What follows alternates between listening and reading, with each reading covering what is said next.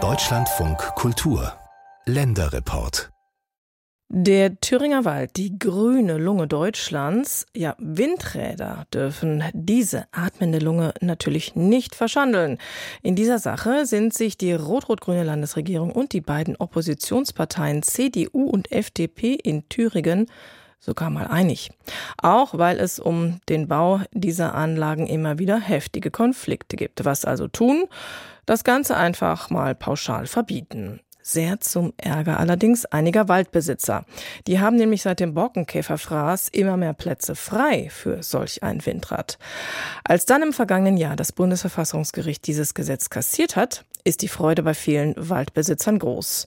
Aber auch bei der Politik. Unser Landeskorrespondent Henry Bernhard hat dazu den Umweltminister Bernhard Stengele auf einem Waldrundgang begleitet. Hallo, guten Tag. Hallo.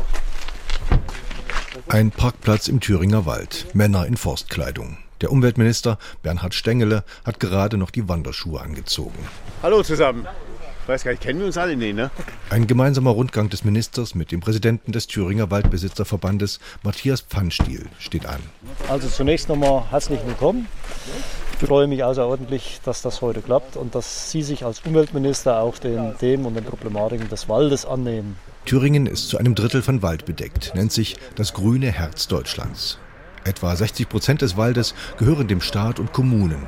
Die anderen 40 Prozent verteilen sich auf 180.000 verschiedene Besitzer. Das heißt, es sind halt sehr viele kleinste Waldanteile. Das sind, wenn man die Erbfolge heute berücksichtigen würde, sind viele noch dabei, die noch vielleicht noch einen Zapfen Eigentum haben. Mhm. Und das ist auch ein Problem für uns in der Erbfolgefortschreibung.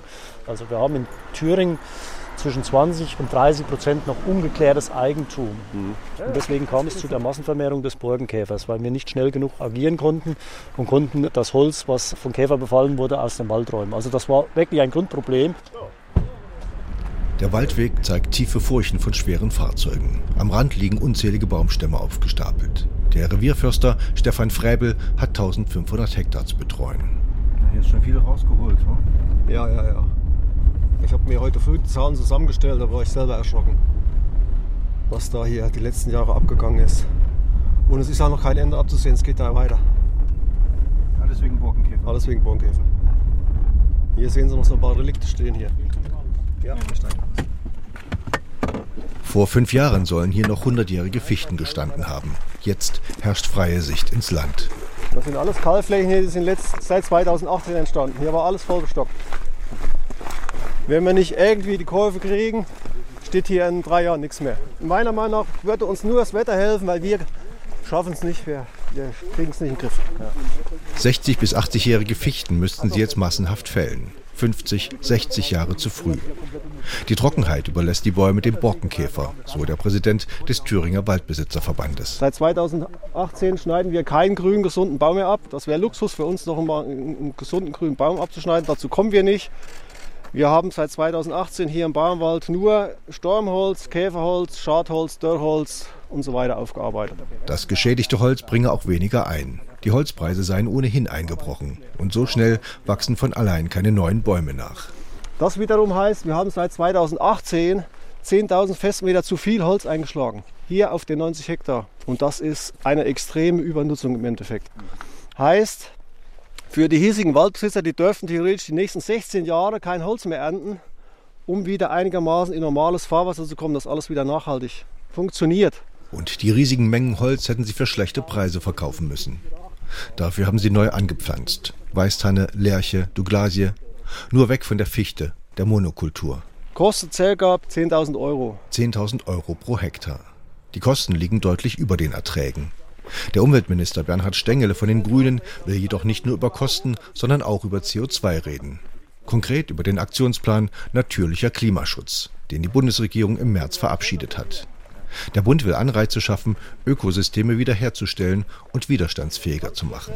Der gute Gedanke ist halt, dass man Wald überhaupt als sozusagen natürlicher Kohlenstoffspeicher eben da in die Förderung mit hineinnimmt. Das ist auf jeden Fall sinnvoll, weil wir brauchen ja andere Nutzungen des Waldes auch.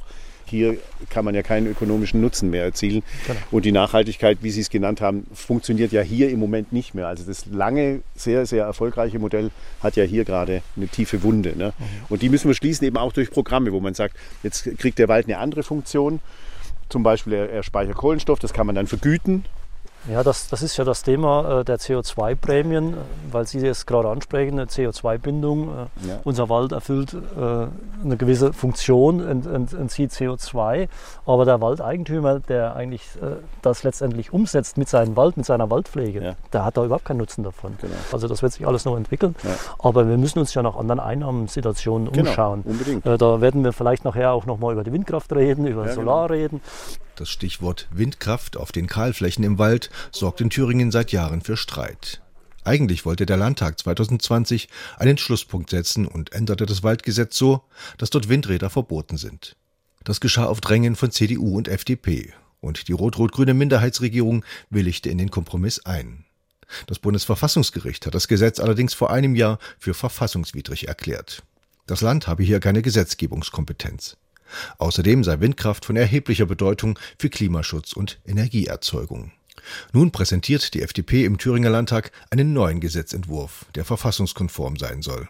Robert Martin Montag, FDP, erklärt ihn. macht es nicht mehr Sinn, im Wald aufzuforsten, statt ihn durch Windkraftanlagen wirtschaftlich zu nutzen. Wald hat ja mehr Funktionen und ist nicht nur eine Wirtschaftseinheit.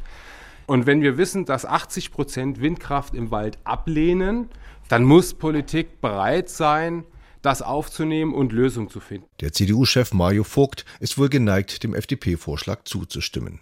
Sie wir sind das grüne Herz Deutschlands und es ist auch ein Anspruch für uns als CDU-Fraktion, das zu schützen. Und dementsprechend habe ich Sympathien für das, was da die FDP vorliegt. Stimmt auch die AfD dem Gesetzesentwurf zu, stünde eine Landtagsmehrheit gegen die rot-rot-grüne Minderheitskoalition. Entgegen weiter bestehenden verfassungsrechtlichen Bedenken. Und Windkraft im Thüringer Wald auf Schadflächen ohne Bäume wäre in Thüringen wieder unmöglich. Matthias Pfannstiel vom Waldbesitzerverband betont aber, dass Wald wirtschaftlich sein müsse und erklärt, wie schwierig und teuer Aufforstung ist. Wir haben hier oben eine Fläche stehen und da versuchen wir seit zwei Jahren schon äh, Douglasia aufzuforsten und anzupflanzen. Und von den 100 Prozent, die wir da hinpflanzen, sterben uns jedes Mal aufgrund der Trockenschäden im Laufe des halben Jahres, sterben uns immer so ca. 60 bis 80 Prozent weg. Wahnsinn. Und aus den üblichen Kosten für die Aufforstung von 10.000 Euro pro Hektar würden so schnell 15.000 bis 20.000 Euro. Personalfehler auch. Die politisch heiklen Fragen werden dann von den Waldbesitzern und dem Minister in einer Wanderhütte weiter verhandelt, bei Bratwurst und Kaffee. Wind im Wald. Oder überhaupt erneuerbare Energien im Wald. Äh, Die FDP hat wieder ein Gesetz eingebracht, dass man das grundsätzlich verbietet. Und ich würde gerne einfach Ihre Meinung dazu haben. Es muss eine Alternative für uns sein, die Windkraft. Wie können wir unseren Wald weiter finanzieren? Wie können wir weiter gestalten? Unsere Meinung ist, Windkraft muss dort, wo es der Standort hergibt, das sind unproduktive Flächen im Wald, wo sowieso kein Baum wächst, muss es dann auch möglich sein, so eine Windkraftanlage zu errichten, aber nur unter Mitnahme der Bevölkerung. Schon jetzt gibt es Anreize, damit möglichst viele von Windrädern profitieren würden. Auch die Nachbarn in Sichtweite, durch dessen Waldstücke die Stromleitungen führen. Alles, was im Umkreis von 2,5 Kilometer ist von der Windkraftanlage, die Kommune oder die Bürgerinnen und Bürger werden beteiligt am Ertrag dieser Windkraftanlage. Also es ist so eine Range zwischen 0,3 und 0,5 Cent. 0,3 bis 0,5 Cent bedeutet im Jahr 30 bis 40.000 Euro. Einfach nur dafür, dass man in der Nähe ist. Also diese 2,5 Kilometer. Das ist das Windkraftbeteiligungsgesetz. Und das heißt, unabhängig davon, wer es baut, Aber am besten sei es natürlich, wenn die Waldbesitzer selbst bauen könnten, damit alle Einnahmen in der Region bleiben. Da braucht man erstmal eine Grundfinanzierung. Äh, können wir dafür bürgen oder sowas? Da würde ich mich für stark machen, weil wir sind daran interessiert, dass auch die Wertschöpfung insgesamt da bleibt. Also jetzt dieses Windkraftbeteiligungsgesetz ist ein Schritt. Das andere ist, dass das Geld dann auch hier versteuert wird, also dass auch hier das Geld verdient wird. 50 Prozent sagen ja, 50 Prozent sagen nein. Einer von den Waldbesitzern, die sofort loslegen und Windräder aufstellen würden, ist Jobst von Winzingerode. Ja, auf einer Fläche, die stark vorgeschädigt ist und besonders gut ge geeignet ist für Windkraftnutzung durch die hohe Windhäufigkeit. Er besitzt 850 Hektar Wald in Nordthüringen. Große Teile seines Waldes sind durch Pilzbefall und Borkenkäfer stark geschädigt.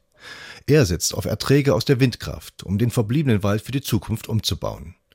Deshalb hat er auch gegen das Thüringer Gesetz geklagt, das Windkraft im Wald untersagt hatte. das dann auch vom Verfassungsgericht im vergangenen Jahr kassiert wurde. In ein, zwei Monaten will die Thüringer FDP ihren zweiten Anlauf nehmen, gemeinsam mit CDU und AfD Windräder in Thüringer Waldgebieten komplett zu verbieten. Von Wenzingerode sieht die Pläne mit Schrecken. Die halte ich für im hohen Grade eigentums- und unternehmerfeindlich in einem Ausmaß, das geradezu grotesk ist und mir fast die Worte fehlen lässt. Waldbesitzerverbandspräsident Matthias Pfannstiel glaubt allerdings nicht, dass ein Komplettverbot möglich sei. Davon gehe ich nicht aus. Das wird der Markt regeln, glaube ich. Weil das Bundesgesetz sagt ja nun aus, dass es möglich ist. Und die Länder müssen sicherlich letztendlich ihre eigenen Bedingungen schaffen, aber der Markt wird es regeln. Der Markt wird es regeln. Ja, das ist zu hoffen, denn der eben erwähnte Aktionsplan Natürlicher Klimaschutz von der Bundesregierung, der steht jetzt durch die gestrige Entscheidung des Bundesverfassungsgerichts auf der Kippe. Jetzt gibt es also erst einmal eine Ausgabesperre, was die Aufforstung des Thüringer Waldes sicherlich erstmal nicht fördert.